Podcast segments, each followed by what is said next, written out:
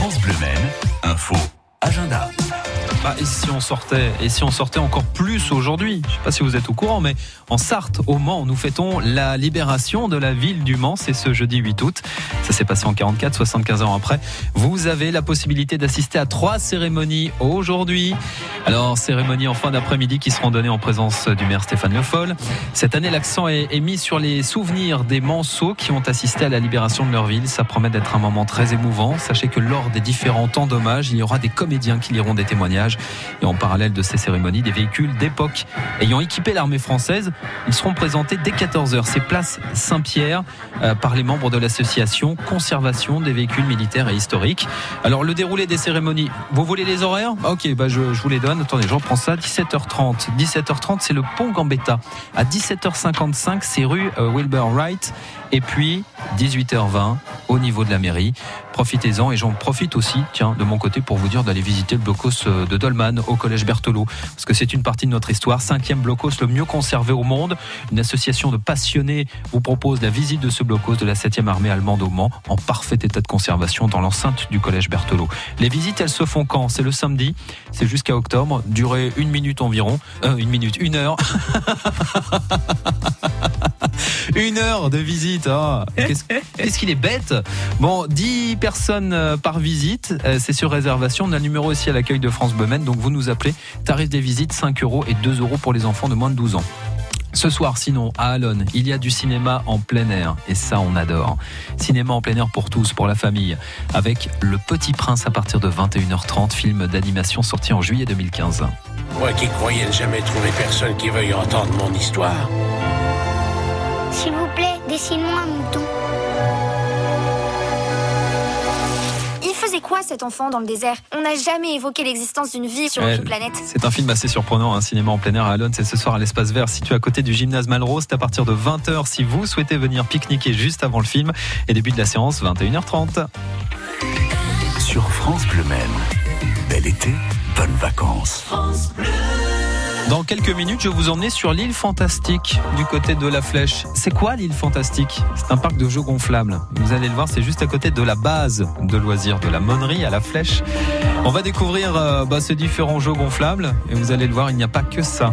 Voici Dépêche Mode. Vous écoutez France Bemen, 8h22, c'est un plaisir d'être avec vous chaque jour.